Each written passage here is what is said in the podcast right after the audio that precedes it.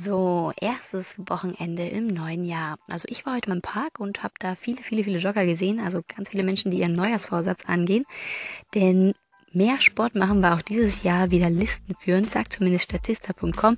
Und daher dachte ich, ähm, warum nicht auch mal einen Sporttipp von mir weitergeben?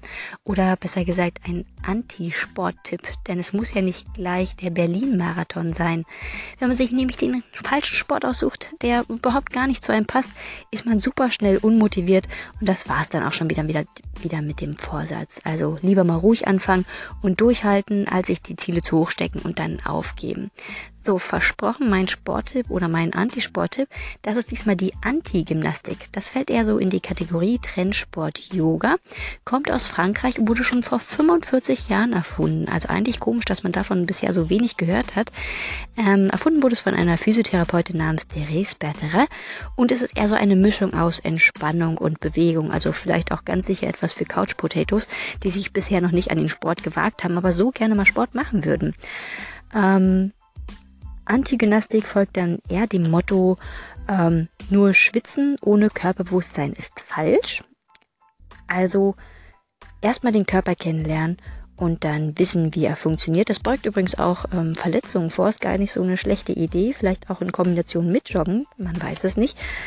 Ähm, kannst aber mal ausprobieren. Also, erst den Körper kennenlernen und dann die Muskeln stählern. Sagt zumindest Therese Bethera.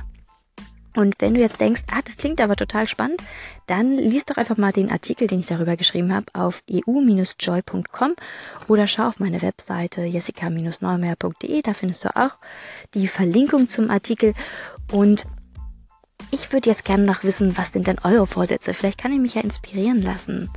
Ähm, gebt mir einfach einen Code und ähm, sonst noch viel Spaß mit euren Neujahrsvorsätzen. Auf bald. Ciao.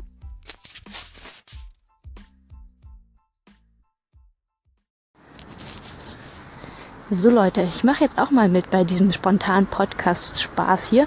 Zukünftig könnt ihr hier Neues zur Kulturszene in Berlin-Brandenburg, Lesetipps, die sich nicht auf die Bestsellerlisten gekauft haben und alles, was sonst so noch top oder flop ist, hören. Das ist zumindest der Plan. Vielleicht will ich aber auch mal einfach nur so Dampf ablassen oder mich mit dir über einen ganz besonderen Moment freuen. Denn ich finde, wir setzen den Fokus viel zu selten auf die schönen Dinge. Naja, wir werden sehen. So, stay tuned, hab ein wunderschönes Wochenende. Wir hören uns.